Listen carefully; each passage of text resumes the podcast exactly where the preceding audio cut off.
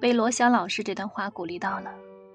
人生是无法回逆的旅程，难以从过去的遗憾中抽离，免不了会为难现在的自己。与其把时间耗费在悔恨中，不如为明天奋斗，让期待的未来尽快到来。要知道，你现在过的每一刻都是上一刻的未来。人生充满未知，请相信未来可期，人生值得努力。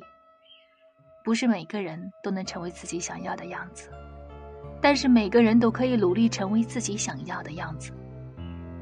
如果你不花时间去创造想要的生活，那你将被迫花很多时间去应付不想要的生活。想去的地方很远，想要的东西很贵，喜欢的人很优秀，父母的白发，朋友的约定，周围人的眼光，以及天生傲骨。努力很苦，但眉毛上的汗水和眉毛下的泪水，你总得选一样。我们想要让自己的生命更有质量，就要有不断逆袭的勇气。如果命运是世界上最烂的编辑，你就要争取做你自己人生最好的演员。加油！